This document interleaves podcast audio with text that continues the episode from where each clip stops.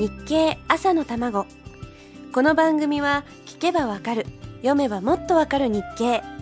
日本経済新聞がお送りします。おはようございます。林さやかです。分かっていそうで分かっていないことたくさんありますよね。今週はそんな話題を日経の記事から拾っていこうと思います。最近毎日のように載っているのが iPS 細胞関連の記事です。人間のあらゆる臓器を作り出せる可能性を秘めた細胞として長い間研究されてきたものです。これが実用化されれば本当に広い範囲で応用ができるんです。例えば白血病の患者さん。白血病は簡単に言うと赤血球や白血球を作り出す造血細胞ががんになってしまう病気です。造血細胞はどんどん新しい血球を作り出すのでどんどん新しいがん細胞が生まれていくことになります。体には防衛機能がありますので必死にそのがん細胞をやっつけようとしますがそのままではいつかがん細胞の増殖に追いつけなくなります。今のところ一番効果的な治療法は骨髄の中にあるがんになった造血細胞を放射線などでやっつけた後に新しく正常な造血細胞を移植してあげることです。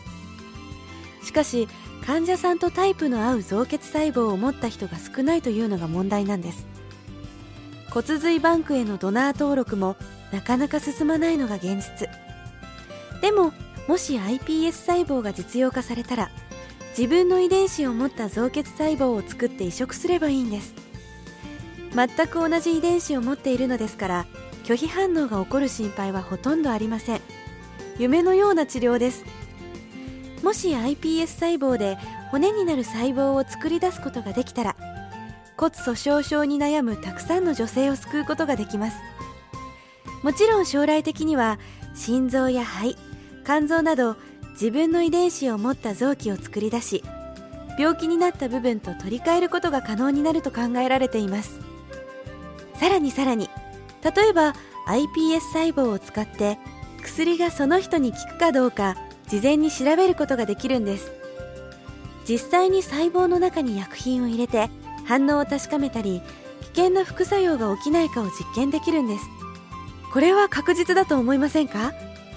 いずれ一人一人のためにその人の体に合わせた薬が作られる時代になります。そのためにも iPS 細胞は大きな役割を担うと考えられています。